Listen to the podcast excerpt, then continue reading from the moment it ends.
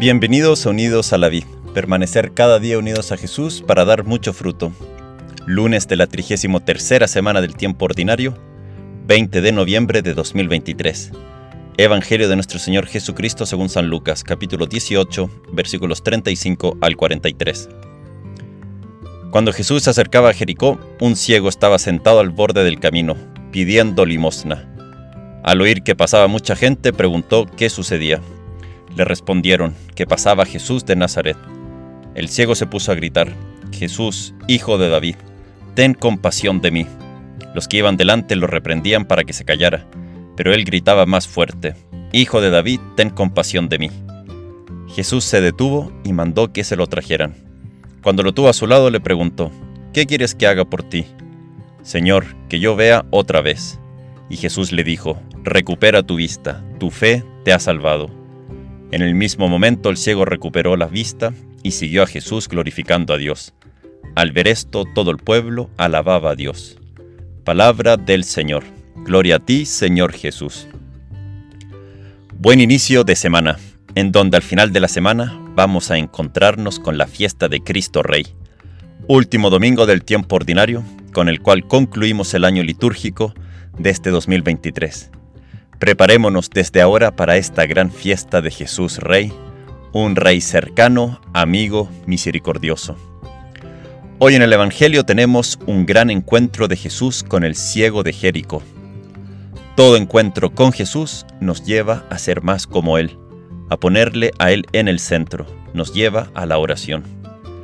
Imaginémonos por un momento lo que, lo que significa estar ciego, no poder ver, no poder ver los colores de un atardecer, no poder ver el rostro de la gente que quieres, no poder ver las bellezas de la creación, no poder contemplar un bello cuadro de Monet o Van Gogh, no poder ver el propio rostro en un espejo.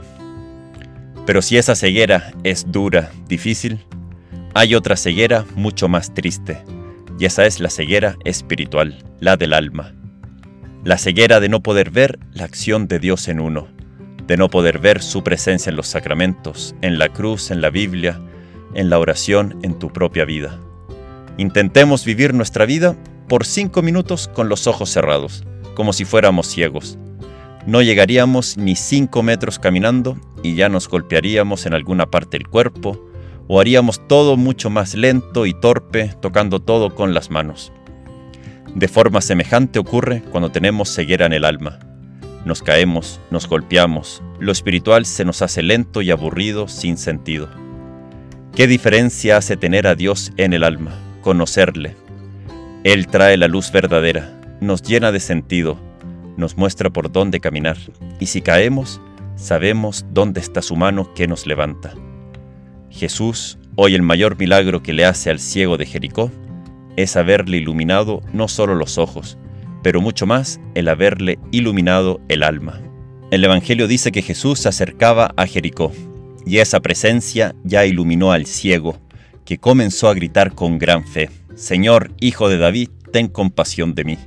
Basta la presencia de Jesús para tener esa fe interna, su contacto ya nos transforma.